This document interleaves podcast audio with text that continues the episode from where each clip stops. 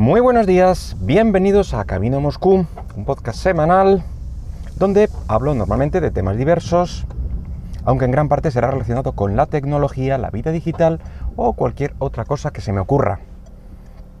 Hoy es miércoles 15 de mayo del 2019. Eh, hablando mm, eh, el podcast pasado, cuando lo estuve grabando, donde hablaba de una noticia de Microsoft y tal, eh, se me ocurrió que hoy podía dedicarle un tiempo más a hablar de esta compañía, ya sabéis, de esta compañía de aquí de mi barrio, y es que ha sufrido una reinvención o se ha rehecho completamente en un tiempo récord. Y es que últimamente Microsoft, como digo, ha dado em, mucho que hablar a, mi podcast. Eh, si no es eh, una cosa que, han sacado, es una noticia por otro, por otro tema, pero en fin, me está dando mucho juego. Y es que está teniendo una serie de cambios eh, y decisiones más o menos acertadas. y seguramente esto no, no, sería, no sería así de no ser por su, por su actual CEO, Satya Nadella, y si no hubiera hecho un cambio completo de, rumbo de la compañía cuando tomó las riendas, allá por febrero del 2014.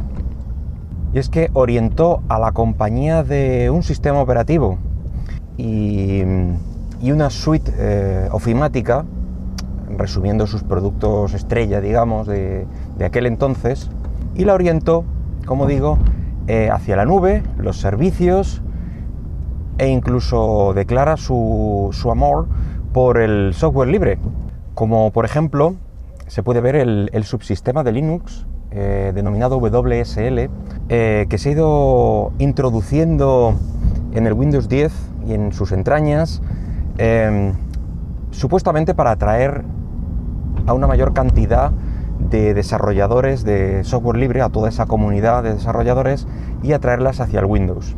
¿Qué va a permitir este subsistema? En una primera versión trajo la, consola de Linux dentro de lo que es el, Windows. Y ahora con una nueva versión llamada WSL2, pues Microsoft se ha sacado de la manga su propio kernel o núcleo de Linux y así este subsistema pasará, en vez de ser una especie de emulación, que era lo que hacía en la primera versión de WSL, eh, a tener un núcleo, digamos, real. Veremos si todos estos movimientos acercan a la comunidad de desarrollo de software libre al, sistema de Windows, que como digo es la, meta final. Lejos queda la época en la que el propio Steve Ballmer, sucesor de Bill Gates y antecesor de Nadella, definió a Linux como un cáncer. Em, esta reinvención y modernización de la compañía ha sido tan exitosa que está siendo caso de estudio en las escuelas de negocio, incluso el mencionado Nadella eh, ha escrito un libro para explicar esta transición y ha titulado Pulsa actualizar, realmente ingenioso. Em, el mayor mérito es que se ha realizado en apenas cinco años. Cierto es que Microsoft no es cualquier empresa ni una startup, eh, lo ha hecho bien y ha sabido jugar eh, todas sus cartas, pero contaba con recursos de sobra para, para invertir, acertar, equivocarse y rectificar porque también evidentemente ha tenido sus equivocaciones. Eh, bueno, y más que errores, pues movimientos que no fueron respaldados por, el público, como por ejemplo la división de dispositivos móviles, eh, que fue comparada a Nokia, recordemos, eh, implantó ahí su sistema operativo de Windows Mobile, aunque para ser justos, esto fue, este movimiento, esta compra de Nokia fue anterior a la entrada de Nadella fue de los últimos movimientos importantes de Balmer como CEO de la compañía, así que no cuenta. Eh, de hecho, el, propio Nadella en, aquel momento formaba parte del equipo directivo de Balmer y se opuso públicamente a esta operación y que finalmente ha resultado ser una de las más desastrosas y que ha provocado las mayores pérdidas de la compañía y miles de despidos.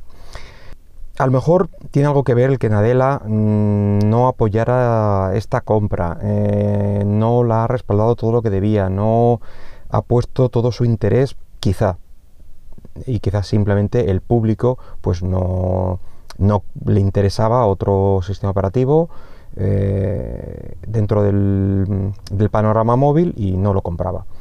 es probable pues, porque, mm, por ejemplo, el de, el de BlackBerry también ha caído, entonces le interesaba tener, eh, al que le interesa iOS, Apple mm, va con él, y al que no, el otro mayoritario, y ya está.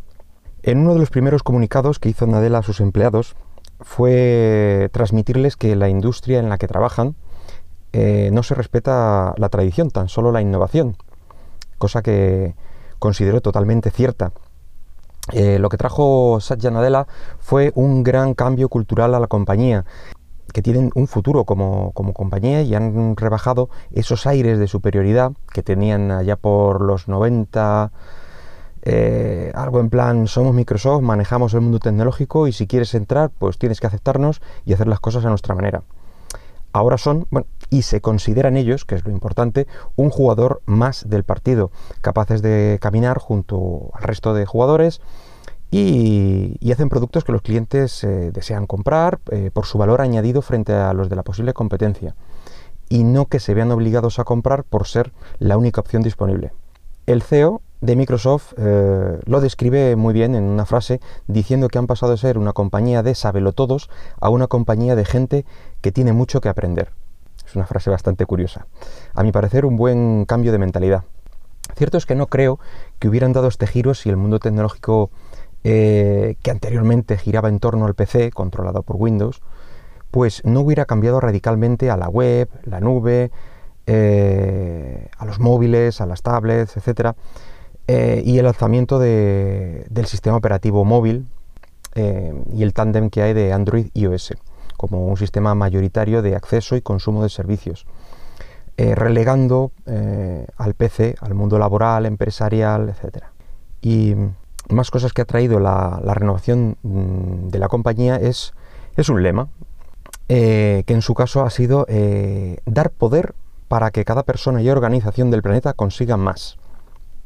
Ya sabemos que las compañías americanas son muy de, estas frases positivas, también más cambios que, han sufrido y es que eh, parece ser que hace una reorganización de la compañía una vez al año. También se establecen reuniones con clientes que, han abandonado la compañía por la competencia. En fin, que ahí hay una serie de movimientos que antes no se hacían y parece ser que le están funcionando. Una de las adquisiciones que hizo Microsoft no hace ni un año y totalmente acorde con su nueva cultura de compañía fue la compra de GitHub. Eh, que no estuvo exento de polémica por parte de los usuarios. Bueno, para el que no lo conozca, mm, GitHub es una comunidad de, desarrollo donde un repositorio, digamos, de, software libre, donde cada uno se puede hacer sus usuarios y subir proyectos ahí de forma, de forma abierta. Como digo, esto tuvo polémica, em, ya que a Microsoft pues, le sigue persiguiendo o le sigue persiguiendo la sombra de empresa autoritaria, eh, hubo quejas, campañas masivas para el abandono de la plataforma, ya que imaginaban que lo transformarían en una plataforma mm, cerrada o de pago, que se aprovecharían de alguna forma del trabajo que hayáis subido de los desarrolladores, con el fin de lucrarse ellos solos, etc. En fin, esto no ha ocurrido, ha mantenido de momento bien esta, esta compañía GitHub, como digo, y bueno, no ha sido para tanto. En la actualidad, Microsoft se sustenta en, diferentes patas. La primera de ellas, sobre la que se apoya fuertemente, es la nube.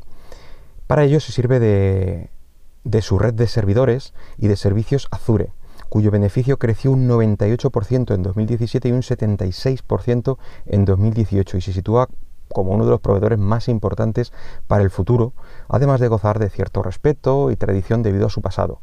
O sea, cosa que también le viene bien tener ese pasado. Eh, en cambio, su división de licencias de software pues no hace más que caer en picado. Todo un reflejo de los tiempos que vivimos.